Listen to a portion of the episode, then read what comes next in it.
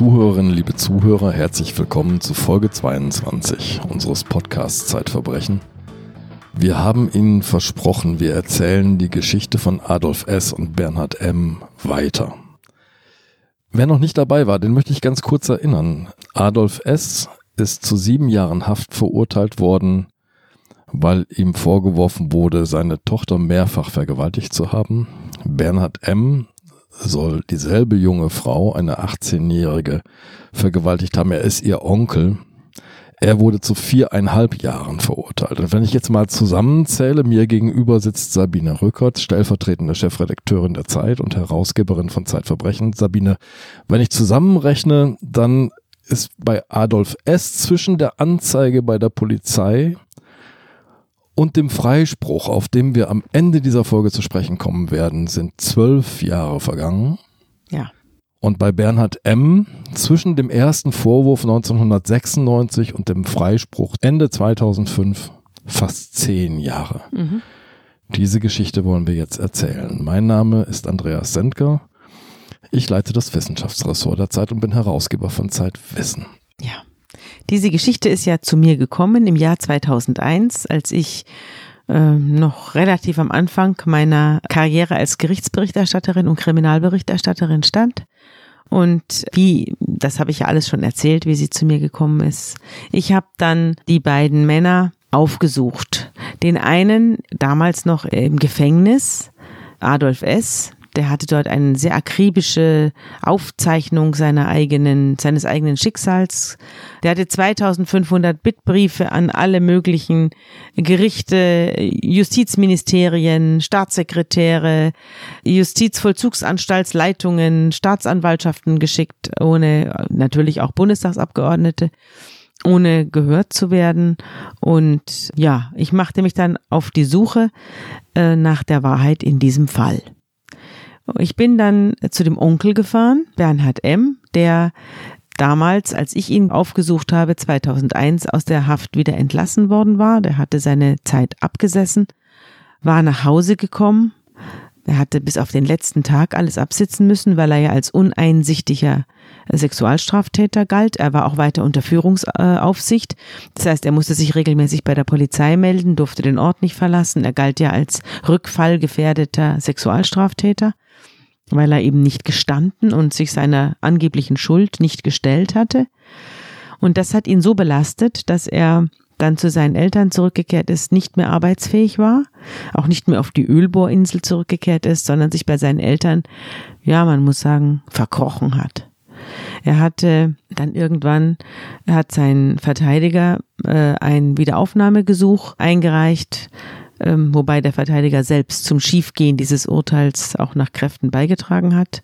Es war also auch kein sehr munterer äh, Verteidiger und kein sehr entschlossener und kein sehr mutiger, sondern der hat sich von diesem ganzen Rummel, der da veranstaltet worden ist, um das angebliche Opfer außerordentlich beeindrucken lassen, wurde auch ständig ermahnt, sich zurückzuhalten und hat sich dann gar nichts mehr getraut. Man muss auch wissen, dass Amelie die Hauptverhandlungen gegen Vater und dann auch vor allem gegen den Onkel zu einer großen theatralischen Sache gemacht hat.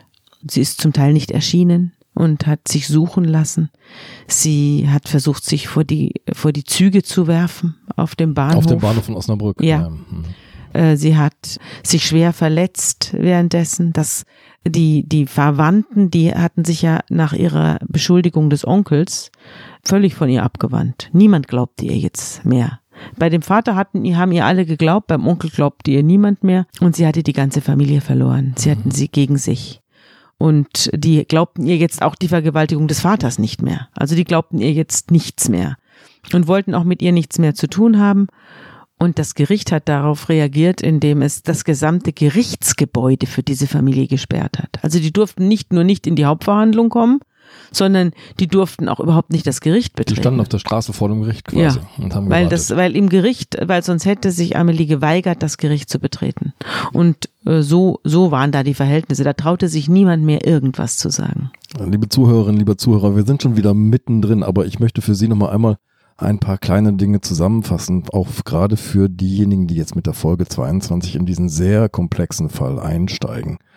Amelie ist eine psychisch erkrankte junge Frau, die unter dem Borderline-Syndrom leidet. Sie hat sehr, wie ihre ganze Familie, unter ihrem Vater Adolf S. gelitten, der ein totaler Haustürran war, gewalttätig. Sie hat ihn angezeigt und falsch der Vergewaltigung bezichtigt. Sie hat ein gewaltiges Lügengebäude errichtet und das sehr detailreich äh, ausgemalt. Sie ist dabei unterstützt worden, unter anderem von ihrem behandelnden Arzt und vor allem von den Krankenschwestern der Kinder- und Jugendpsychiatrischen Station ihres Heimatortes. Es hat enge Verbindungen gegeben zwischen Polizei, Jugendamt und den behandelnden Ärzten. Da sind Dokumente hin und her gegangen. Sie hat dann ihren Onkel bezichtigt derselben Tat, nämlich der mehrfachen Vergewaltigung. Diesen Onkel hat sie vorher als sehr liebevoll geschildert. Es gab ein sehr inniges und gutes Verhältnis zwischen den beiden. Amelie stürzt sich mehr und mehr in diese Lügengebäude und sie hat vor Gericht Erfolg, obwohl es eklatante und sehr absurd erscheinende Widersprüche gibt zwischen ihren Aussagen und der Inaugenscheinnahme von Tatsachen, die das Gericht einfach verdreht, verbiegt. Du hast gesagt, man hat sozusagen das Holz knarzen hörten beim Ja, man Verbiegen hörte die der Wahrheit knarren beim Verbogen werden. Das ist die kurze Zusammenfassung und ähm, jetzt bist du bei Bernhard M hast ihn aufgesucht. Beide Männer haben ihre Haftstrafen äh, verbüßt. Bernhard M. hat diese Haft nicht wirklich gut überstanden. Du schilderst ihn als gebrochenen Menschen, Ja. wirklich. Im Gegensatz zu Adolf S. Adolf S. hat seine Haftstrafe äh, stabil überstanden. Er war hinterher, ähm, war er zwar sehr, sehr böse auf seine Tochter, aber er war kein gebrochener Mann. Er war ein voller Tatendrang und er war auch kämpferisch. Er hat dann äh, später, äh, als er rehabilitiert war, ja schon vor seiner Rehabilitierung, als sich schon abzeichnete, dass das alles gegen ihn keinen Bestand haben würde, hat er die Erlaubnis äh, wieder bekommen, äh, zu arbeiten. Als das bedeutet natürlich, äh, als verurteilter Sexualstraftäter fährst du ja auch Schulbusse. Du hast es mit Kindern zu tun, mit Frauen zu tun. Äh, deswegen mh, braucht man da eine Sondergenehmigung. Die hat er auch bekommen, als sich abzeichnete, dass hinter diesen ganzen Vorwürfen nichts steckt. Er hat sich dann auch wieder erholt und hat sehr intensiv gearbeitet und hat geheiratet. Er hat nochmal eine Frau Er hat kennengelernt. erneut geheiratet. Mhm. Er hat erneut geheiratet. Die Mutter von Amelie hat sich ja von ihm getrennt und dann auch scheiden lassen in dieser aufwühlenden Zeit, auch als sie ihn ja natürlich dann für einen Straftäter am Kind hielt. Ich habe so ein bisschen daraus, also ist jetzt eine private Meinung, die ich äußere, ich habe so ein bisschen daraus auch den Schluss gezogen, dass er selbst den Eindruck hatte, dass er nicht ganz umsonst gesessen hat. Er ist ja intelligent und er hat, ich denke, auch als ich später wieder mit ihm sprach, er hatte daraus die Konsequenz gezogen, dass er an seinem Schicksal einen erheblichen eigenen Anteil hatte. Anders beim Onkel, der hat ja nun an seinem Schicksal keinen Anteil und ist unverdient ins Schlamassel geraten. Und der war auch aufgrund seiner Gläubigkeit und Heiligkeit, äh, war der völlig zerstört. Der hat äh, nicht mehr zurückgefunden. Der hat sich dann bei den Eltern verkrochen und ist dann später, als er überhaupt nicht mehr aus dem Haus rausging, in eine psychiatrische Umgebung gekommen, in ein beschützendes Wohnheim für Leute, die mit dem Leben nicht mehr fertig werden. Und da hat er jedenfalls viele Jahre gelebt. Was er heute macht, weiß ich nicht. Ich habe den Kontakt zu ihm dann irgendwann verloren, aber als ich ihn das letzte Mal sah, wohnte er da immer noch. Er hat da sich nicht davon erholt. Jetzt müssen wir den Faden doch nochmal aufnehmen, den du ganz kurz angedeutet Ja. hast, nämlich wie du zu diesem Fall gekommen Ja. bist. Das hat mit Bernd Brinkmann zu tun, Rechtsmediziner in Münster. Der hat dir ein Gutachten von sich selbst vorgelegt und hat gesagt, das ist kein Fall mehr für die Justiz, das ist ein Fall für die Presse. Ja. Und dieses Gutachten beschäftigte sich mit der Jungfernschaft einer 14-fach vergewaltigten Frau, die ähm, diese ganze, das ganze Martyrium als Jungfrau überstanden hat. Und er sagt, das ist mit der Biologie nicht vereinbar. Da kommen wir aber gleich noch drauf. Aus, aus diesem Gutachten wollen wir auch ein bisschen was vorlesen, wie aus den anderen Gutachten auch, denn es ist sehr aufschlussreich, was die Sachverständigen da äh, erkannt haben. Als ich dann an die Akten kam, habe ich verschiedene Sachverständige hinzugezogen, einen Psychiater und einen weiteren Rechtsmediziner und Herrn Schwenn, Johann Schwenn, einen sehr angesehenen Verteidiger hier in Hamburg. Und ich habe die gebeten, mir zu sagen, was ihnen an diesem Urteil oder an diesen Urteilen auffällt. Und es gab einiges, was daran auszusetzen war. Unter anderem die Frage, was ist eigentlich mit der ganzen Sexualanamnese des Bernhard M.? Warum ist er nicht verheiratet? Der ist doch so katholisch. Der lebt im Emsland, wo jeder Kinder hat und eine Familie. Wie kann es sein, dass der bei seinen Eltern lebt? Es gibt quasi keinerlei Beziehungen zu Frauen. Er hat nur diese eine Freundin Clara, die, die hatte aber erwähnt, auch genau. nur drei Monate. Mhm. Und äh, was ist da los? Warum ist das Gericht dieser Sache nicht nachgegangen? Also das Gericht hat diese Frage gar nicht gestellt. Niemals. Das erzähle ich jetzt nur als Vorgeschichte, weil ich dann in dieses beschützende Wohnheim gefahren bin und dort den Bernhard M. besucht habe. Es war sehr schwierig, ihn zu erreichen weil er mit mir nichts zu tun haben wollte. Er hatte auch das, den Eindruck, er, hat, er litt inzwischen an einer ängstlichen, einer Angststörung und ähm, war auch per, inzwischen persönlichkeitsgestört. Also er hatte eine Persönlichkeitsstörung entwickelt mit starken Angstanteilen und traute sich nichts mehr. Er traute sich nichts mehr. Er war auch im Gefängnis sehr schlecht behandelt worden. Er hat, äh, war angegriffen worden von anderen Gefangenen als Sexualstraftäter.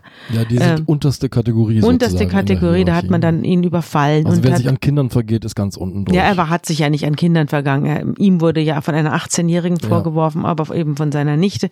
Also er wurde so schlimm behandelt, dass er eben gar nicht mehr rauskam aus seinem, aus seiner Zelle. Da auch da im Gefängnis hatte er sich schon mhm. total isoliert. Mhm. Und nun litt er an dieser Angststörung Essstörung und deswegen war es für mich sehr mühsam, mit ihm Kontakt aufzunehmen. Aber irgendwann hat er mich dann empfangen und hat mich sehr misstrauisch beäugt und wollte auch gar nicht erst mit mir reden, hat gedacht, der Vorsitzende Richter des Landgerichts Osnabrück schickt mich, als um ihm noch weitere Sachen anzuhängen. Das musste ich dann alles erst ausräumen. Er hatte aber einen sehr netten Betreuer ich habe ihn dann nach den Taten gefragt und ich habe dann auch gemerkt, dass er auf diese, dass die, die Tatsache, dass es Sexualstraftaten waren, waren für ihn besonders schlimm, weil er über Sexualität nicht spricht. Er sprach nicht über Sexualität und er wollte mit diesem ganzen Thema nichts zu tun haben. Ich hatte auch einzelne Stellen gefunden in den Akten, wo ich merkte, dass er über Sexualität nicht reden will. Und ähm, es gab also auch einen auch in Brief. den Verhandlungen und, und Vernehmungen, dass man merkte, das ist dem sowas von unangenehm. Ja, unangenehm, also. er wich den Fragen aus. Und äh, es gab auch einen Brief von dieser Clara, seiner Freundin, an ihn ins Gefängnis. Und da steht, ich würde so gerne allen sagen, was es mit uns beiden auf sich hat, so sinngemäß, jetzt nicht mhm. wörtlich. Mhm. Ich würde es gerne allen sagen, darf ich es denn? Und da schrieb er ihr zurück, auf keinen Fall. Es gab also ein Geheimnis, äh, das äh, das irgendwas mit Sexualität zu tun haben musste, was er, was er nicht wollte, dass es an die Öffentlichkeit kommt. Ja. Er wollte auch, dass seine Freundin das niemandem erzählt. Und selbst in der Hauptverhandlung, als es um seinen Kopf ging, wollte er nicht, dass es erzählt wird. Und da in dieser beschützenden Einrichtung habe ich ihn also angesprochen auf seine Taten und dann wich er mir aus und war also sehr unzugänglich. Und dann ging er irgendwann raus, um zu rauchen. Er raucht sehr viel. Und äh, dann erzählte mir der Betreuer, dass man also kürzlich beim Arzt war, weil Herr M. Brüste entwickelt. Er mhm. hatte also ein Brustwachstum und das hat ihm Sorgen gemacht. Daraufhin ging man in die Universitätsklinik Essen und ließ ihn dort untersuchen und dort stellte man fest, dass er zu wenig Testosteron hat. Er hat einen ah. Testosteronmangel. Ja. Und deswegen auch diese Brustentwicklung. Ja. Und da habe ich mir gedacht, das ist ja eigenartig, ein Vergewaltiger, der zu der wenig Testosteron hat. Leidet. Das ist ja eigenartig. Ich habe ihn dann darauf angesprochen, was ihm auch sehr unangenehm war. Und dann bin ich irgendwann nach einer relativ ergebnislosen Unterhaltung mit ihm, äh, bin ich dann äh, zum Auto gegangen und dann lief mir dieser Betreuer nach und sagte zu mir, Frau Rückert, ich muss Ihnen was sagen. Ich habe jetzt nun schon einige Zeit mit Herrn M zu tun er hat mir erzählt, er hat noch nie in seinem Leben mit einer Frau geschlafen. Er kann das gar nicht. Was? Und dann habe ich gesagt, was? Ja, hat er gesagt, es ist aber, er möchte nicht, dass darüber gesprochen wird. Ich wollte aber, dass Sie das wissen, wenn Sie der Sache nachgehen. Was für ein Wahnsinn. Und dann habe ich mir gedacht, der Mann braucht jetzt einen richtig guten Verteidiger. Ja. Und das ist jetzt mit einer öffentlichen Darstellung eines schiefgegangenen Falls nicht mehr getan. Da sind da dann die journalistischen Mittel auch am Ende. Da muss ein, ja. da muss ein Rechtsanwalt ran. Und ich mache die Recherche und dann muss aber jemand hier sich auf Seiten der Justiz dieser Sache nochmal annehmen. Ich bin dann zu Herrn Schwenn gefahren und habe ihn gefragt, ob er bereit wäre, den Bernhard M. in einem Wiederaufnahmegesuch zu vertreten und zu verteidigen. Das war natürlich ein ziemlich unverschämter Antrag, weil Herr M. hatte kein Geld. Der war total pleite. Der war kaputt. Ja. Der hatte sein Häuschen verkaufen müssen. Der hatte alles verkaufen müssen. Der hatte im Kampf gegen die Justiz sein gesamtes Vermögen verloren. Sein Job auf der Ölplattform sowieso. sowieso ja.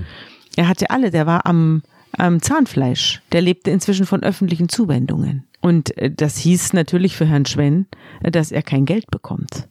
Ich habe dann gesagt, ich glaube aber, er hat es selbst auch gesagt und auch gesehen, dass in dem Fall so viel drinstecken könnte, dass er am Schluss von der Entschädigung des Staates bezahlt werden würde. Ja, er müsste einen wenn er Erfolg hat. Er wenn er Erfolg, Erfolg hat. Ja. ja. Wenn er Erfolg hat, wird ja Herr M entschädigt und davon wird auch seine Verteidigung bezahlt. Und es ist also eine Risikoveranstaltung gewesen. Und ich habe ihn gefragt, ob er das übernimmt. Er ist ja ein sehr angesehener und auch gut betuchter Rechtsanwalt. Und er hat gesagt, er macht das. Er macht das. Und vor allem nach dieser Äußerung War das macht ein langes er das. Gespräch? Musstest du ihn lange überreden? Nein, aber es ist nicht so, dass sich ein Rechtsanwalt an einen, äh, an einen Verurteilten wenden darf. Der Verurteilte muss den Rechtsanwalt selbst suchen. Ich habe dann dem Herrn M mitgeteilt, dass Herr Schwenn ihn vertritt, aber er muss ihn selbst darum bitten. Und es hat er auch getan. Und daraufhin wurde Herr Schwenn der Rechtsanwalt von Bernhard M. Später dann auch von Adolf S. Und ganz später, in dieser ganz, in diesem ganzen Zug, weil das natürlich dann auch öffentlich wurde, von Jörg Kachelmann. Aber das, das ist eine andere Geschichte, die soll ein andermal erzählt werden. Ja. Es war also so, dass wir einen Verurteilten, wegen Vergewaltigung Verurteilten hatten, der offensichtlich ein sexuelles Problem hatte. Ich habe dann die Clara aufgesucht diese Freundin, die er drei Monate oder vier Monate lang hatte und die die einzige Frau in seinem ganzen Leben gewesen ist. Und ich habe sie gefragt, was ist da gewesen? Was durften sie nicht sagen? Und dann hat sie zu mir gesagt, ich, wir haben es ein paar Mal versucht miteinander. Es geht nicht. Er konnte nicht mit mir kohabitieren. Er konnte in eine Frau nicht eindringen. Es war ihm nicht möglich. Und äh, wir haben es ein paar Mal probiert und wir haben uns dann, als wir merkten, es geht nicht, in aller Freundschaft getrennt. Das habe ich mit ihm erlebt und das wollte ich dem Gericht sagen. Und ich habe es dann auch gesagt. Aber es hat niemand geglaubt. Es hat niemand geglaubt. Sie hat es tatsächlich. Sie, er hat ihr zwar die Erlaubnis nicht erteilt, es zu sagen, aber sie hat es dann trotzdem getan, weil sie sagte, sie kann nicht zuschauen, wie er jetzt verurteilt wird.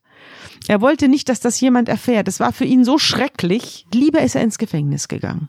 Und sie hat gesagt, sie lässt es nicht zu. Sie, sie sagt es unter Ausschluss der Öffentlichkeit. Das ist auch in den Akten nachzuvollziehen. Sie bittet einmal um Ausschluss der Öffentlichkeit und dann sagt sie etwas, was natürlich wieder nicht dokumentiert ist. Nicht im weil wir ist, ja. in unseren, in unseren Hauptverhandlungen die Strafprozesse nicht dokumentieren, was da gesagt wird. Es steht nur, sie sagt etwas. Und was sie gesagt hat, das hat sie mir dann erzählt aber es hat niemand hören wollen. Niemand. Aber Herr Schwenn, der jetzt der Verteidiger von Bernhard M. war, hat gesagt, okay, jetzt lassen wir ihn untersuchen. Und dann hat er ihn untersuchen lassen nach allen Regeln der Kunst. Er wurde also körperlich total abgeklopft und er wurde zu einem Sexualmediziner nach Kiel geschickt, der sehr angesehen ist, Professor Wille. Der hat ihn lange untersucht und hat ihn auch lange befragt. Und ich bin auch in die Tiefen des Krankenhauses von Papenburg gestiegen und habe mir dort Fieberkurven herausgeholt, die belegt haben, dass Bernhard M. kurz nach seiner Geburt eine schwere Hirnhautentzündung erlitten hat. Ah. Eine schwere Hirnhautentzündung, die ihn Wochen, wenn nicht Monate lang als halbjähriges Kind erst in die Intensivstation und dann auf die Kinderstation des Krankenhauses Papenburg verbannt hat. Und da lag er und ich hatte die Unterlagen gefunden, die waren über 50 Jahre alt. Und diese Fieberkurven habe ich rausgeholt und diese Fieberkurven lagen auch dann dem Professor Wille vor. Die belegten eben diese schwere Hirnhaut und Hirnentzündung. Das ganze Hirn war entzündet. Und dann kam eben das Gutachten von Professor Wille, in dem zu lesen war. Und jetzt muss ich mal aufschlagen hier. Hier. Der Patient hat ihm gesagt, er habe noch nie einen Geschlechtsverkehr erlebt. also Professor Wille hat, beschreibt in seinem Gutachten auch das, was ich erlebt habe, nämlich dass Herr M. auf erotische Themen nicht ansprechbar ist, ja, sie regelrecht meidet. Auch Professor Wille hat mit äh, Clara gesprochen, die ihm das Gleiche erzählt hat wie mir, nämlich dass sie sehr intensiv mit Herrn M. geküsst habe, und das sei es aber dann auch gewesen. Er hat ihn dann zu einem Endokrinologen geschickt und zu einem Reproduktionsmediziner, äh, hat seine Drüsen untersuchen lassen und weiß der Teufel was alles. Und er kommt zu dem Schluss in seinem Gutachten, er leidet an einer extrem seltenen und für den Laien kaum zu diagnostizierenden A-Libido, Schrägstrich, primären sexuell-erotischen Inappetenz. Also Unansprechbarkeit für erotische Themen. In der ohnehin kleinen Patientengruppe mit männlicher A-Libido macht diese Patientengruppe nicht mehr als 0,1 bis 3 Prozent der Fälle aus. Nur drei Patienten dieses Typs sind Professor Wille in seinen 40 Berufsjahren begegnet. Und sie hätten alle die Gemeinsamkeit gehabt, dass ihre sozial-sexuellen Defizienzen in unübersehbar sozial betreuende Aktivitäten sublimiert worden seien. Ja. Also diese Der fürsorgliche Bernhard M., an den wir uns Genau. erinnern. Ja. Jetzt hatten wir auch eine Erklärung für diese übermäßige Fürsorge, die Bernhard M. an allen angedeihen ließ, weil das eine Nebenerscheinung ist dieser sexuellen Unfähigkeit. Und äh, das wird alles, diese ganze Liebesbedürftigkeit, die unerfüllt bleibt, wird übertragen in eine große sozialen, in einen großen Sozialeinsatz, Ja. um sich die Liebe, die man nicht erleben kann, auf andere Weise, sublimierte Weise zu holen. Ja. Und das war seine Art, den Menschen zu begegnen. Sie stellten, schreibt er, förmlich das natürliche Gegenstück, also Sie, diese Patientengruppe, Leute wie M, stellten förmlich das natürliche Gegenstück zum dominanten Macho dar. Als Ursache für dieses Phänomen der primären Alibido hält Wille Zitat, entzündliche Prozesse im endokrinologisch sensiblen Hirnarealen im Kleinkindalter für plausibel.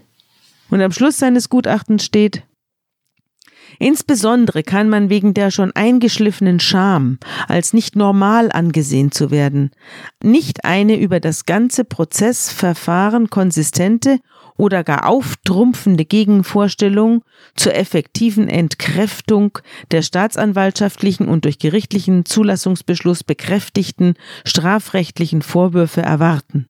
Und dies erst recht nicht bei einem nicht nur unbescholtenen, sondern auch einfach strukturierten, wenn auch latent disharmonischen Angeklagten, der mit in mitmenschlicher und auch finanzieller Fürsorge für die Familie ein allseits anerkanntes altruistisches Surrogat für die ihm versagte eigene Familie sucht und findet.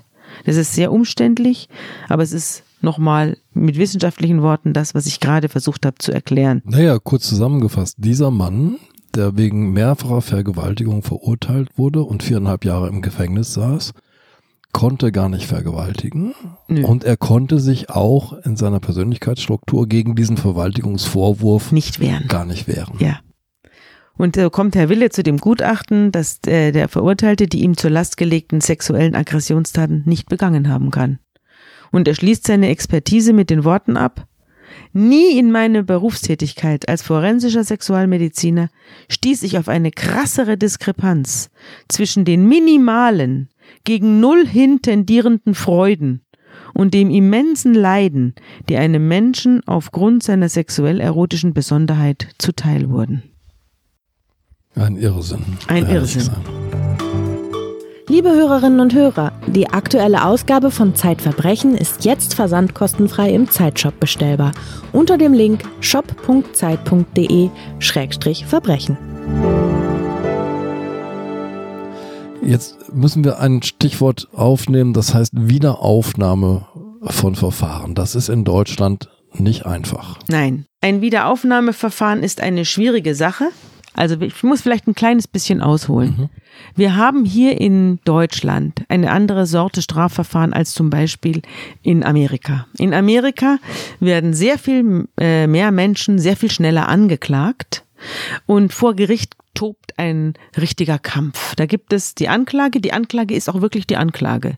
Und es gibt die Verteidigung, die ist auch richtig die Verteidigung. Es treten zwei Kräfte gegeneinander an und versuchen die Jury, es gibt ja dort die sogenannte Jury, die aus Laien besteht. Die Geschworenen, ja. Und den Richter, der eine, als eine Art Moderator funktioniert, die, die finden dann am Schluss ein Urteil. Und in Amerika werden zum Beispiel ein Drittel der Angeklagten freigesprochen. Jeder Dritte wird freigesprochen. Es kommt aber daher, weil dort sehr viel schneller angeklagt wird als bei uns. Bei uns hat der Staatsanwalt eine andere Rolle. Der ist nicht Partei. Der Staatsanwalt ist so, sozusagen die objektivste Behörde der Welt. Er soll, wie die Polizei auch, objektiv ermitteln. Der Staatsanwalt ist nicht der Ankläger. Er ist natürlich dann doch der Ankläger, Am weil er Ende, ja. Anklagebehörde dann ist. Ja. Aber er ist, vor allem ist er der Leiter der Polizei. Er leitet die Polizei an, was sie suchen soll. Und sowohl die Polizei als auch der Staatsanwalt sind in, in ihrem Selbstverständnis objektiv. Sie wollen die Wahrheit wissen. Sie sind nicht dafür da, jemanden fertig zu machen. Und deswegen ist es, ist ist, fallen bei uns die allermeisten Verdachtsmomente in sich zusammen, bevor sie zur Anklage kommen. Und das Landgericht wählt dann nochmal aus, ob es die Anklage auch wirklich für eine Hauptverhandlung zulässt. Da gibt, gibt es noch einmal ein Sieb, durch das so ein Angeklagter fallen kann. Und dann am Schluss, wer am Schluss übrig bleibt, wenn er dann angeklagt wird, da haben wir dann einen Freispruch, eine Freispruchquote von etwa drei Prozent. Okay. Bei uns kommen nur drei Prozent mit Freispruch aus einem Strafverfahren heraus. Also wer bei uns in Deutschland vor Gericht steht, steht dort mit großer Wahrscheinlichkeit mit Recht. Ja, und er wird auch mit, vor allem mit ganz, ganz hoher Wahrscheinlichkeit verurteilt. 97 Prozent beträgt die Verurteilungswahrscheinlichkeit. Und der Richter, der diese Wahrscheinlichkeit annimmt, ist dann auch der, der das Urteil fällt. Das heißt, es ist ein großes Problem, weil der Richter, der hinterher ein objektives Urteil fällen soll, hat am Anfang schon beschlossen, dass er dieses Urteil fällen wird, Weil er die Klage zugelassen hat? weil er 97 Prozent Verurteilungswahrscheinlichkeit annimmt. Ja. Also das ist, wird immer wieder angegriffen, ob man da nicht einen anderen Richter nehmen sollte, der die Eröffnung beschließt, als den, der hinterher das Urteil. Aber das ist jetzt eine andere Frage. Sicher ist nur, dass wir ein, ich finde, eigentlich sehr gutes Prinzip haben. Es muss eben auch von Leuten besetzt sein, die was taugen. Und das war hier nicht der Fall. Wir hatten eine katastrophale Staatsanwaltschaft und eine katastrophale Polizei und wir hatten dann auch noch eine katastrophale Gerichtsleistung. Also wir hatten ein Versagen auf mehreren Ebenen, das Ja. sich durchgezogen hat. Was die Gerichte natürlich erstmal nicht so, das Gericht selbst hat das ja nicht so gesehen erstmal, sondern. Das Gericht sieht äh, es nie so. ja. Also das hat, das sieht es bis heute wahrscheinlich nicht Sabine, so. kommen wir zur Wiederaufnahme. Also äh, ähm, Johann Schwenn muss Wiederaufnahme des Verfahrens beantragen. Genau. Und das, dafür gibt es sehr strenge Bedingungen wiederum. So ist es. Das Wiederaufnahmeverfahren ist daran geknüpft, dass man neue Tatsachen und Beweismittel neu müssen sie sein und sie müssen geeignet sein, das bereits gesprochene Urteil und rechtskräftig gewordene Urteil zu widerlegen. Und das ist das Schwierigste. Daran, an den Bestimmungen der Wiederaufnahme, ist schon das erste Wiederaufnahmegesuch des Bernhard M. gescheitert, als nämlich der Verteidiger äh, versucht hat mit dem Gutachten von Professor Brinkmann, dass eine 14-fach Vergewaltigte keine Jungfrau sein kann, ein Wiederaufnahmegesuch durchzusetzen. Da sagte das Landgericht Oldenburg, das für diese Sache zuständig war, äh, das sei leider nicht möglich, denn das Gericht in Osnabrück habe sich ja damals schon mit der Frage der Jungfernschaft beschäftigt. Dass es sich nur vorübergehend durch Anhörung eines peripheren Gynäkologen für ganz kurzen Zeitraum damit beschäftigt hat und dazu auch noch, ich muss sagen, auf eine Art und Weise äh, unprofessionell, da- dass, dass ja sogar der Laie ins Grübeln gerät, das hat niemanden interessiert. Das Thema war bereits Thema in der Hauptverhandlung, deswegen ist es jetzt beendet. Dieses Brinkmann-Gutachten, Ja, das ist wirklich spannend zu lesen. ja, Und darum lese ich jetzt mal ein paar Absätze daraus vor. bitte.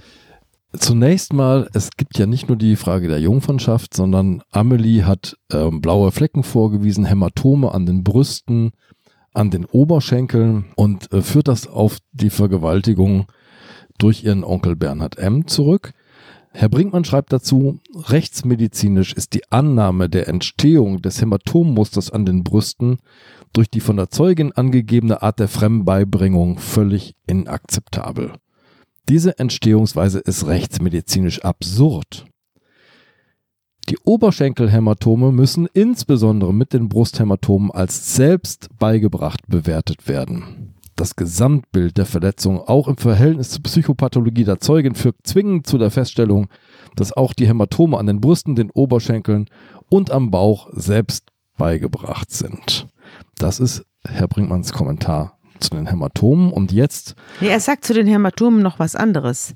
Er sagt nämlich, dass er den Eindruck hat, dass man die Zeugin mal untersuchen müsste, ob sie eine Blutgerinnungsstörung ja. hat.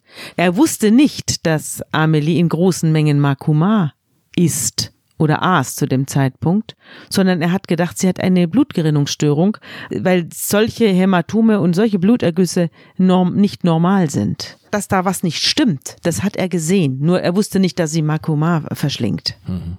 Und dann kommt seine Stellungnahme zur Frage, Der kann es sein, dass mhm. eine, eine Frau mit medizinisch nachgewiesenem intakten Hymen mehrfach vergewaltigt worden ist? Er schreibt dazu, das grenzt an ein medizinisches Wunder. Daraus resultiert in kombinierter Beurteilung der in zwei gynäkologischen Untersuchungen festgestellten Unversehrtheit des Jungfernhäutchens und aller Anknüpfungspunkte des gegenständlichen Falls ein Ausschluss des von der Zeugin behaupteten Geschehens. Mehrere rechtsmedizinische Gesetzmäßigkeiten, zusätzlich kriminalistische, kriminologische und psychologische, würden bei dieser Annahme auf den Kopf gestellt. Bei der prozessoralen Bewertung der Angaben der Zeugen und der Verletzungsbefunde liegt hier eine gravierende Fehlbeurteilung vor.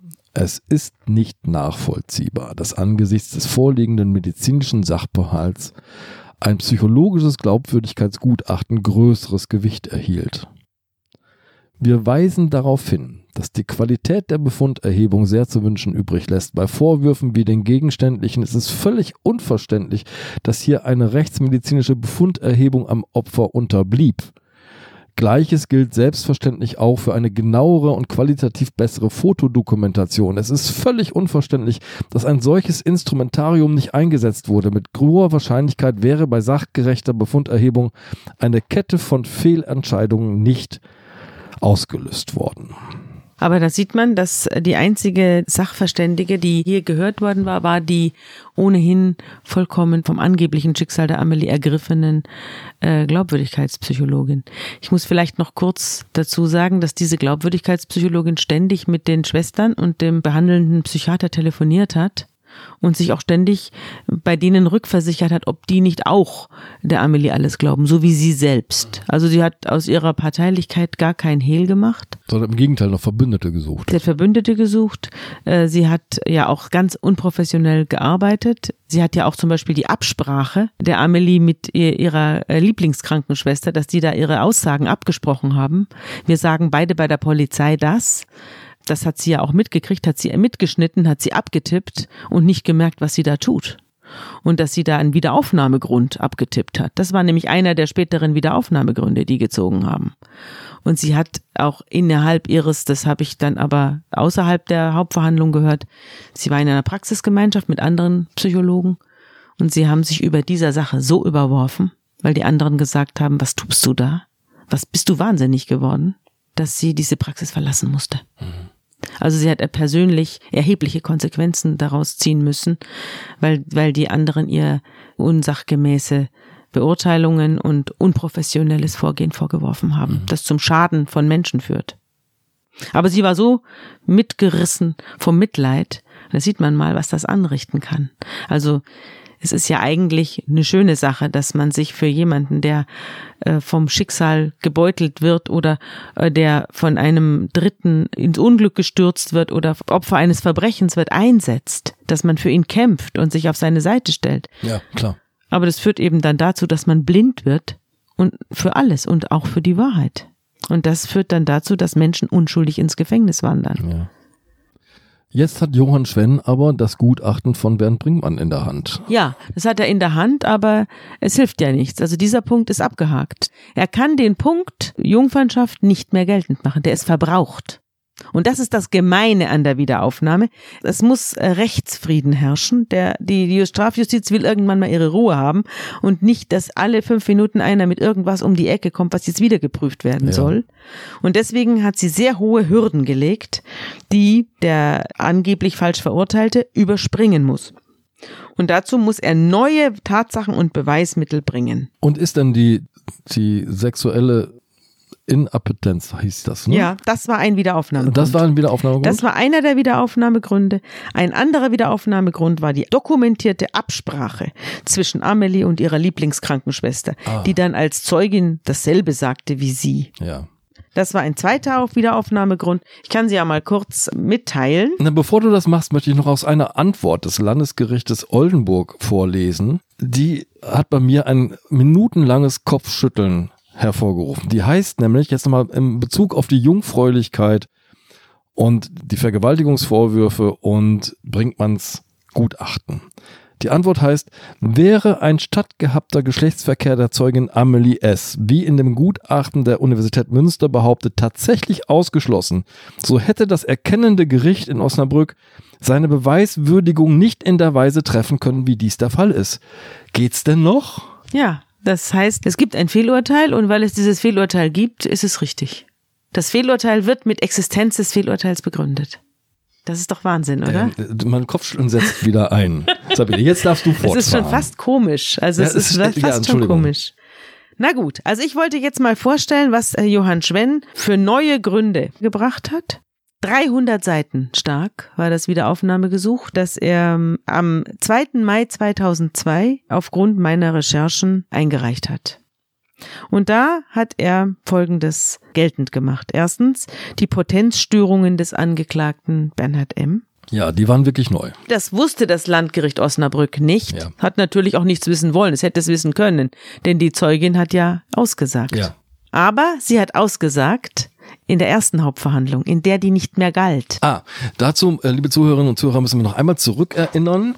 Die Hauptverhandlung gegen Bernhard M. war sehr kompliziert. Es gab im Laufe dieser Verhandlung einen Bruch des Vertrauens mit seinem eigentlich sehr engagierten Rechtsanwalt. Den haben wir in der vergangenen Folge erklärt. Und darum sind bestimmte Bereiche aus dieser ersten Hauptverhandlung später nicht mehr berücksichtigt worden. Die durften nicht mehr berücksichtigt werden in der zweiten Hauptverhandlung. Doch, sie hätten schon berücksichtigt werden dürfen. Nur Man hätten hätte sie, sie neu sie, man, sie hätten neu erhoben werden Ja, genau müssen. das. Man kann nicht sagen, äh, wir beziehen uns auf eine andere Hauptverhandlung, von denen hier sonst niemand was weiß. Die, die Schöffen waren ja auch nicht dabei. Ja. Man muss aber dazu sagen, dass die beiden Männer von den identischen Richtern abgeurteilt worden sind. Na, das passt ein bisschen ins Muster, oder? Ja, es passt ins Muster. Es waren dieselben Richter, also drei Berufsrichter. Es waren derselbe Staatsanwalt, es waren dieselbe Glaubwürdigkeitssachverständige, es waren dieselben Zeugen, es war dieselbe Nebenklägerin, es nur der Angeklagte hat gewechselt. Sogar der Vorwurf war derselbe. Ja. Und die Schöffen haben auch gewechselt. Aber das war, es war quasi ein Aufguss derselben Veranstaltung, die schon einmal stattgefunden hatte. Und dieses Gericht hätte nun den Bernhard M. freisprechen müssen, wo sie, wo sie doch schon den Adolf S. sieben Jahre eingesperrt haben. Ja. Das hätten, da hätten sie ja zwangsläufig den Adolf S. auch rauslassen müssen, denn sie hätten merken müssen oder hätten zugeben müssen, dass diese Zeugin nichts taugt. Sie hätten zugeben müssen, dass ihr eigenes Wirken verfehlt war. Ja. Also, ich habe dich unterbrochen, entschuldige bitte. Johann Schwenn trägt Ja. neue Gründe vor. Eine ja, die ist die sexuelle Störung. Genau. waren das erste. Man muss vielleicht dazu sagen, dass nur das als neu gilt, was äh, nicht im Urteil steht. Ja. Das ist wichtig. Ja. Nicht das, was die Richter in irgendeiner anderen Hauptverhandlung schon mal mitgekriegt haben, in einer abgebrochenen oder am Rande oder im Café neben dem äh, Landgericht, sondern nur das, was im Urteil steht, gilt als festgestellt. Und alles, was da nicht drin steht, ist neu. Verstehe. Neu im Gerichtssinne, auch wenn es den Richtern möglicherweise schon mal zu Gehör gekommen Genau. ist. Und, ja, Verstehe. da, und das war der Witz an der Geschichte. Ja. Also Johann Schwenn konnte zwar die äh, Jungfernschaft nicht mehr geltend machen, denn Ja. die war tatsächlich, die kam vor, wurde aber unter äh, nicht nachvollziehbaren Gründen nicht akzeptiert. Aber die ganzen anderen Sachen kamen ja nicht vor in, in, der, in der Urteilsbegründung. Das heißt, es kam zum Beispiel nicht vor, obwohl die Richter es gemerkt haben müssten, dass die Hauptbelastungszeugin Amelie sich mit ihrer Lieblingskrankenschwester abgesprochen hatte, was das gemeinsame Auftreten bei der Polizei angeht. Ja. Es war auch nicht dem, dem Urteil zu entnehmen, dass es die Tante Freya gab, die dem Bernhard M. ein Alibi verschafft hat. Genau, die hat nämlich in der Nacht auf dem Dachboden vor dem Zimmer von Amelie geschlafen, in der Genau. Amelie vergewaltigt worden sein Genau. soll. Mhm. Und als Amelie äh, das mitgekriegt hat, dass es da eine Entlastungszeugin gibt, hat sie die ganze Fallgestaltung geändert. Ja. Und diese Sache stand nicht im Urteil. Das hat er auch geltend gemacht. Okay. Also, dass Amelie mitnichten äh, ihre Falschaussage äh, aus freien Stücken geändert hat, sondern sie wurde dazu gezwungen, sie wurde abgeholt von der Polizei. Das war ein Novum.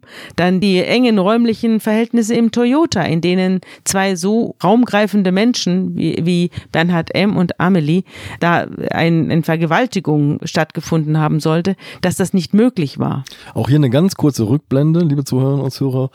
Toyota Corolla auf einem Parkplatz. Das Gericht nimmt diesen äh, Kleinwagen in Augenschein, der fast zwei Meter große und äh, über 110 Kilo schwere Bernhard M. quetscht sich kniend in den Beifahrerraum, wo er seine Nichte bei intaktem Sitz, sozusagen nicht zurückgelehnten Rückenlehne, vergewaltigt haben soll. Und die Fotos zeigen schon, das kann gar nicht sein. Ja. Und das hatte ja das Gericht auch in der ersten abgebrochenen Hauptverhandlung festgestellt.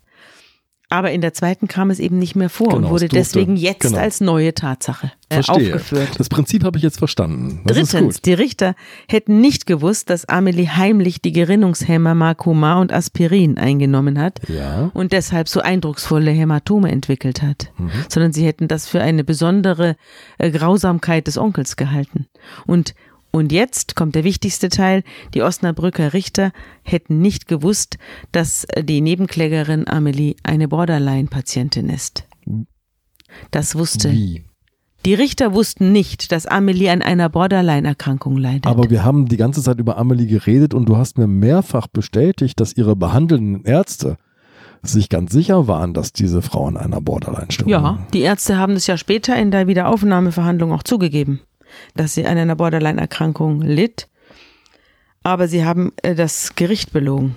Sie haben dem Gericht gesagt, diese Patientin sei gesund. Sie hätte zwar eine Belastungsstörung aufgrund der vielen Vergewaltigungen, aber sie sei psychisch nicht krank. Und daraufhin hat das Gericht das auch geglaubt.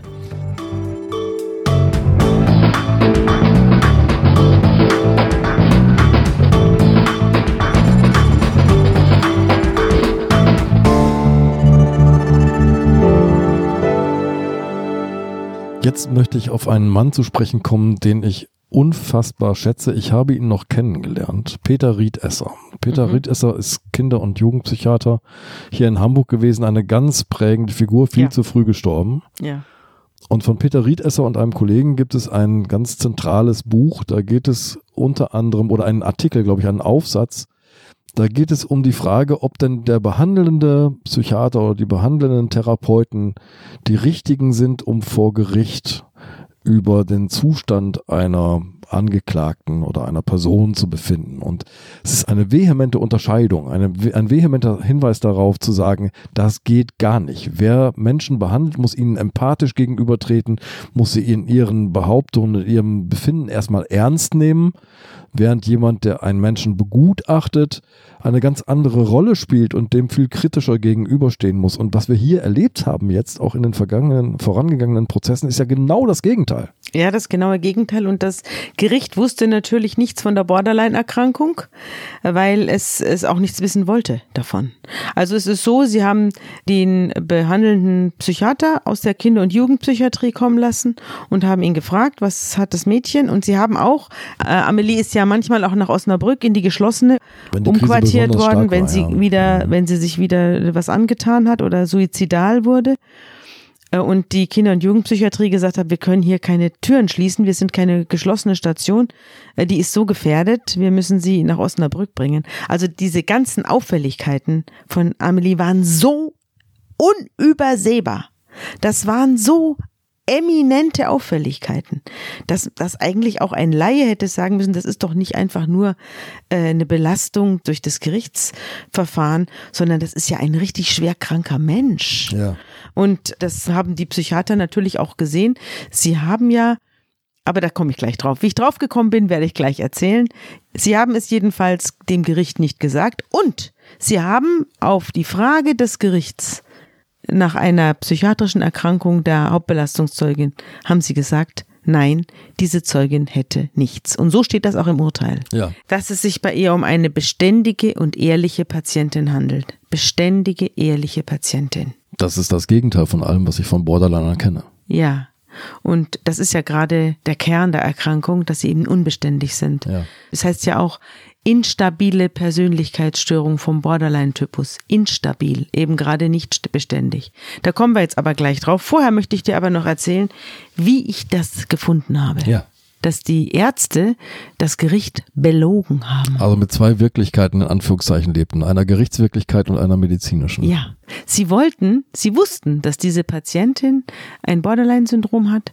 Äh, Sie wussten auch, dass diese Patienten von der Strafjustiz mit Vorsicht angefasst werden Ja. und dass die Glaubwürdigkeit dieser Patientin unter dieser Diagnose leiden würde.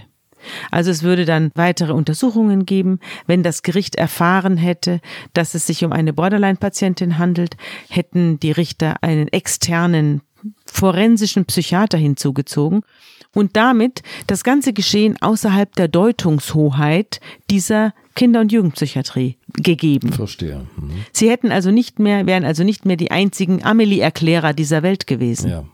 Deswegen haben sie auch die Fotos zum Beispiel von den Hämatomen selber gemacht.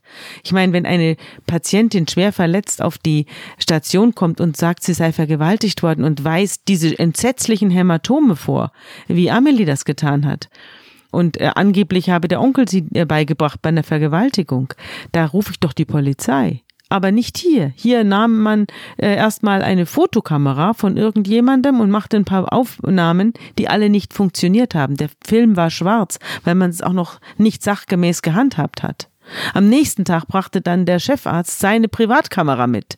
Mit der machte man überbelichtete, schlechte, verschwommene Aufnahmen. Das waren die Aufnahmen, Das über die sich Bernd Brinkmann beklagt hat. Genau, ja.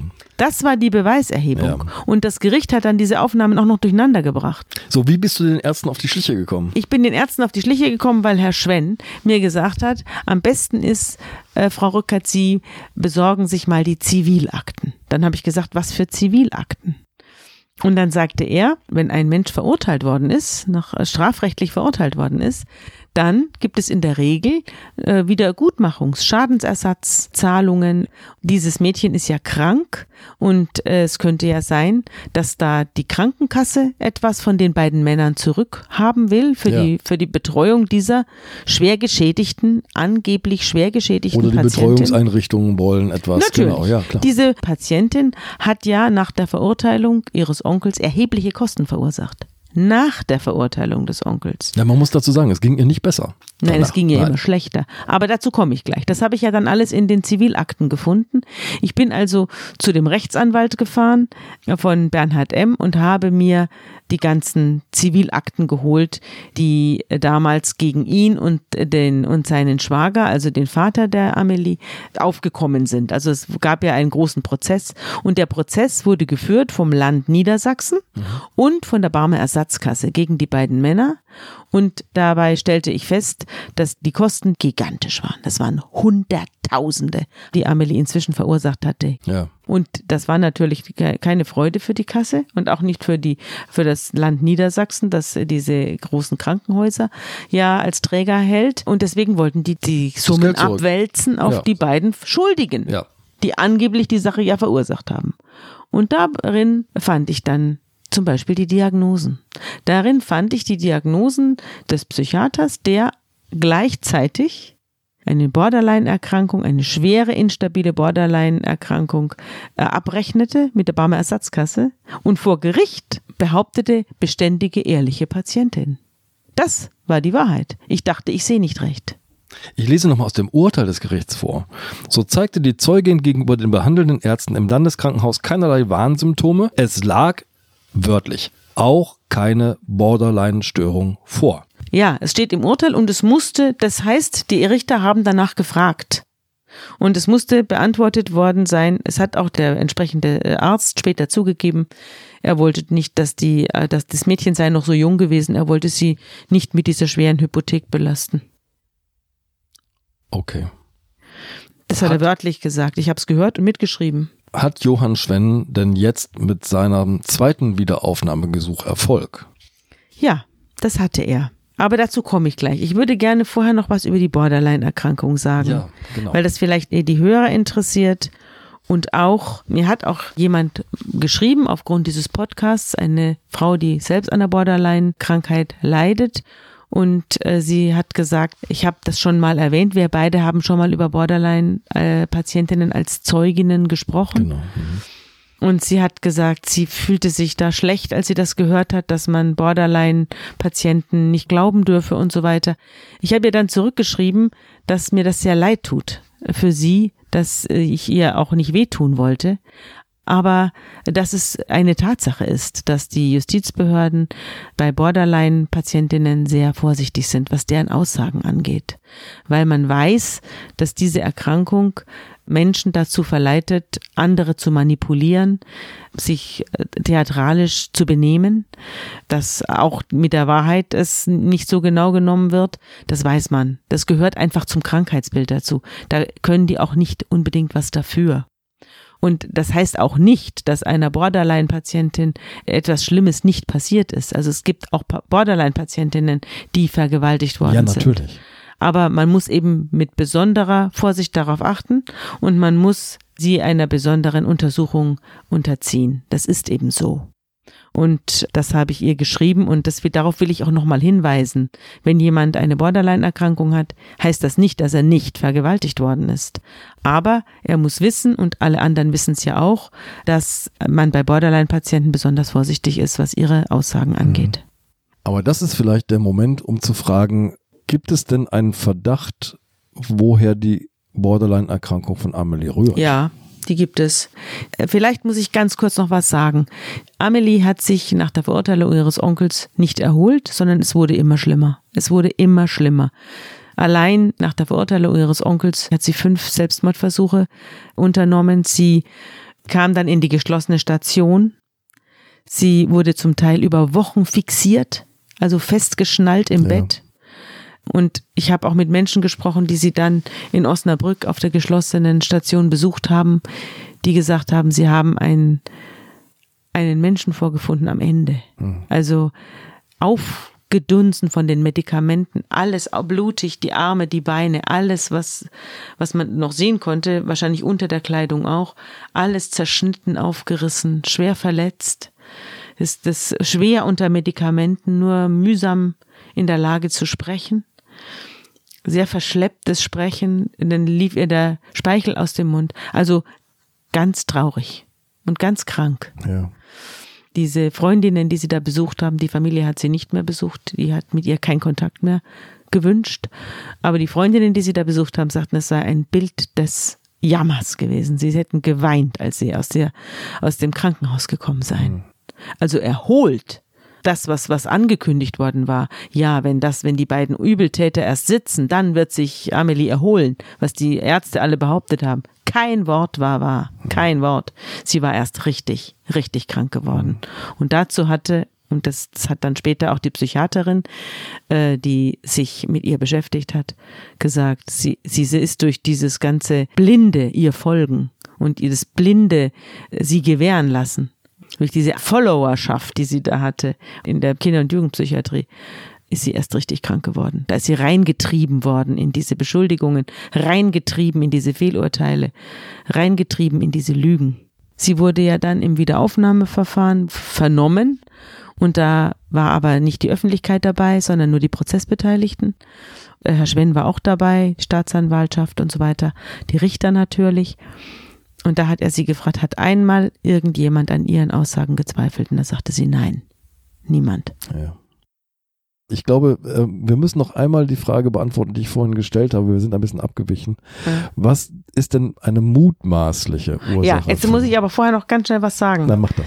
Man hat ihr alles geglaubt und man hat später, in, als dann die Pflegeakte beschlagnahmt worden ist, äh, in der Wiederaufnahme Hauptverhandlung, in der sich dann ja auch die Polizeiprotokolle gefunden haben In von ihrer eigenen Aussage. Mhm. Ja, da hat man auch einen Brief gefunden von ihr. Amelie hat einen Brief geschrieben an den Chefarzt und an die ganze Station und hat geschrieben, dass sie gelogen hat, als sie ihren Onkel beschuldigt hat. Sie hat Nein. einen schriftlichen Brief, schriftlich, Und wo ist er geblieben? den hat man unterschlagen. Den hat die Station, die hat, der gesamte Belegschaft der Station hat den unterschlagen. Ja. gegenüber. Man hat diesen Brief unterschlagen. Sie war vorher im Kino gewesen in einem Film, der heißt Enthüllung ja. mit Michael Douglas und Demi Demi Moore. Moore. Mhm. Und da geht es um eine Frau, die einen Mann falsch beschuldigt und am Schluss fürchterlich äh, auffliegt und dann unter Demontage ihrer ganzen äh, Persönlichkeit äh, dann eben entlarvt wird. Und diesen Film hat sie dann äh, verlassen, also vor Ende verlassen, ist sie rausgestürmt und hat einen Brief geschrieben und hat äh, an alle geschrieben, dass was ich über meinen Onkel behauptet habe, ist nicht wahr. Und bitte seid nicht enttäuscht von mir. Bitte seid nicht enttäuscht von mir. Ich könnte es verstehen, wenn ihr jetzt enttäuscht von mir seid. Da Weg kann man auch sehen, was für einen Druck die hatte, ja. diese Erwartungen zu diese erfüllen. Geschichte aufrechtzuerhalten. Ja. Und dann wurde der Druck aber so groß auf sie, dass sie wieder umgekippt ist und ihren Onkel doch weiter beschuldigt hat. Mhm. Sie hat aber mehrere Wochen durchgehalten. Also sie hat mehrere Wochen hat sie auch ihren Onkel wieder getroffen und, und so weiter. Und dann hat sie aber mit den Beschuldigungen weitergemacht, weil sie gemerkt hat, sie muss die Station verlassen. Wieder Wenn die, man- der Zyklus, den wir schon mal beschrieben haben Ja. in der letzten Folge. Immer wenn Ja. Amelie diese Obhut verlassen muss, wenn das droht, dann verschärft sie die Vorwürfe war's. und verschärft sie die Krise. Das will ich hier nur einfügen. Jetzt kommen wir äh, zu dem Gutachten der äh, Psychiaterin äh, Marianne Röhl. Johann Schwenn hat Marianne Röhl, die damalige stellvertretende Chefärztin der Station in Ochsenzoll. Wir haben dort eine große Psychiatrie Hier in Hamburg, ja. hier in Hamburg und die heißt äh, im, als Spitznamen Ochsenzoll. Ich weiß gar nicht, wie sie wirklich heißt. Den offiziellen Namen kenne ich auch nicht. Ja, es ist ein, ein, ein großes psychiatrisches äh, Klinikum und die stellvertretende Chefärztin dort war Marianne Röhl zu diesem Zeitpunkt. Die Marianne Röhl ist eine sehr bekannte Gutachterin gewesen hier in Hamburg. Sie ist jetzt pensioniert, aber die hat damals viele große Kriminalfälle äh, begutachtet, also die Angeklagten begutachtet und auch die Nebenkläger begutachtet, weil sie eben sehr kompetent ist als Psychiaterin.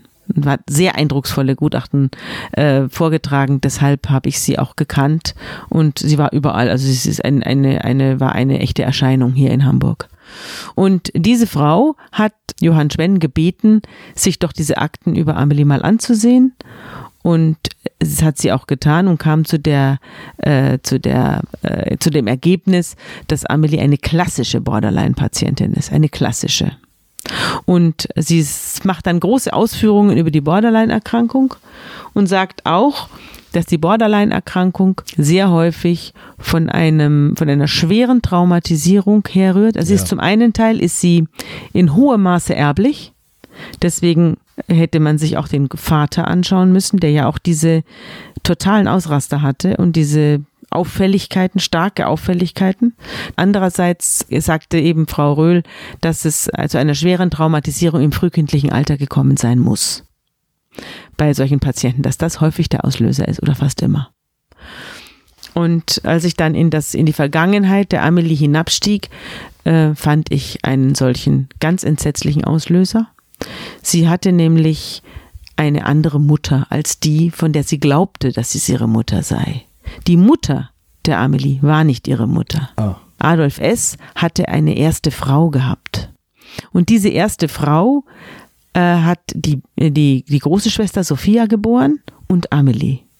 Und als Amelie eineinhalb oder zwei Jahre alt war, erkrankte diese Mutter an einer fürchterlichen Er- Krankheit, nämlich an einem äh, Diabetes insipidus. was ist das? Das ist ein rasend fortschreitender Diabetes, äh, der sich innerhalb weniger Tage äh, und Wochen tödlich entwickelt.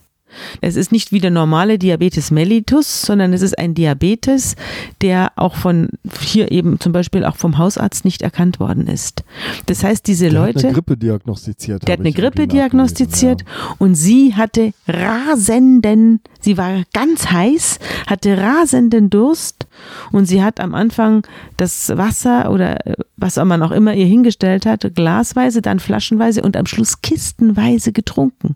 Die Flüssigkeit fiel durch sie hindurch. Die Frau wurde krank, die war ganz jung, die war Ende 20, Mitte, Ende 20, hatte diese beiden kleinen Kinder, lag in ihrem Bett und trank und musste dann wieder auf Toilette, trank, musste auf Toilette. Das, so ging das den ganzen Tag. Und äh, der Hausarzt kam und sagte, ja, die hat äh, eine schwere Grippe, das wird schon wieder gehen. Und hat ihr irgendwas verschrieben und ging dann wieder. Und äh, niemand hat erkannt, dass die Frau auf den Tod erkrankt war. Und erst als sie dann zusammenbrach, als sie äh, von der Toilette zurück wollte in ihr Bett, brach sie zusammen, wurde in die Klinik geschafft und da stellte man dann fest, dass sie stirbt. Und sie starb dann auch. Aber diese ganze Zeit mit dieser sterbenden Mutter auf dem Sofa saß die kleine Amelie dabei und hat es mitbekommen. Und ihre zwei Jahre ältere Schwester auch. Ein, ein vier- und zweijähriges Kind saßen Ja. da und sahen die Mutter da sterben. Und niemand hat was gemacht und schon gar nicht der Vater. Und der Vater wurde anschließend dann auch von der Schwiegermutter, also von der Mutter dieser Frau, als Mörder bezeichnet, weil er nichts unternommen hat und weil er sie hat sterben lassen und sich nicht um sie gekümmert hat. Ob das stimmt, weiß ich nicht.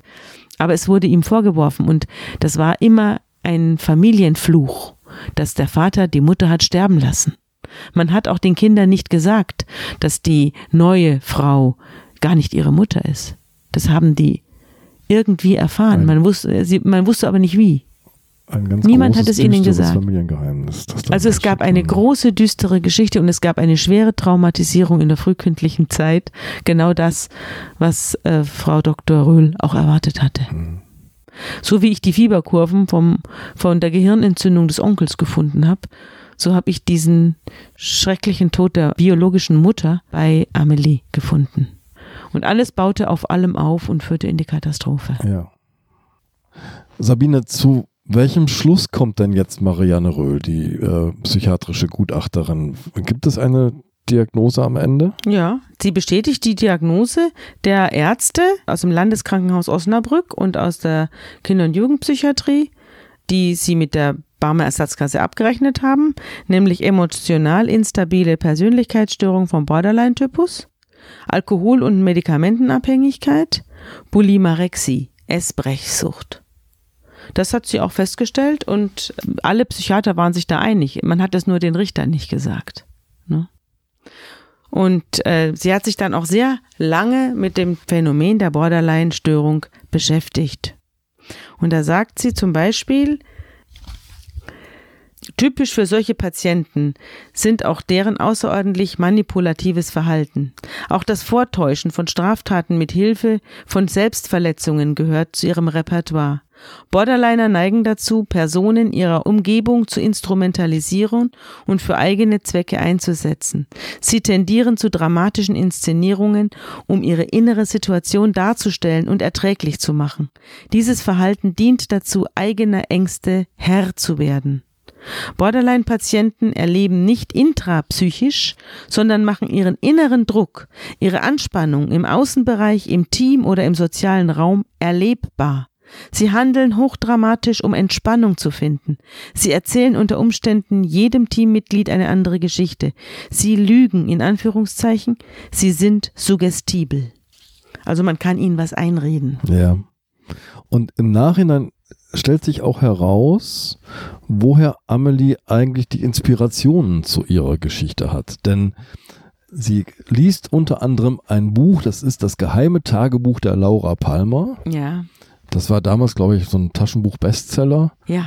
Ähm, Ich habe das auch gelesen. Das ist äh, auch ein, das ist ein Begleitbuch zu einer Serie von David Lynch, ganz bekannte Serie, äh, Twin Peaks.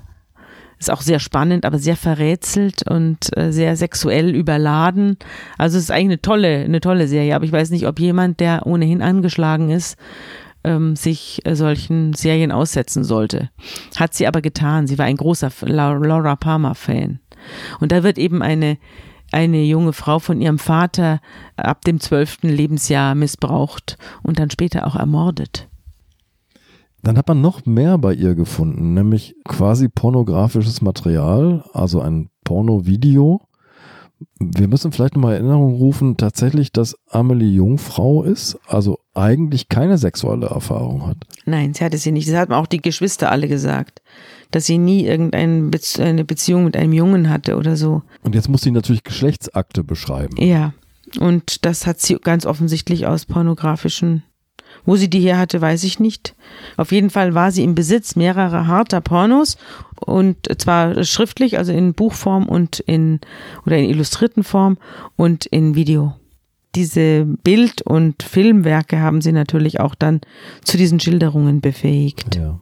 Das Wiederaufnahmeverfahren, von dem wir jetzt die ganze Zeit reden, findet nicht in Osnabrück statt, sondern in Oldenburg.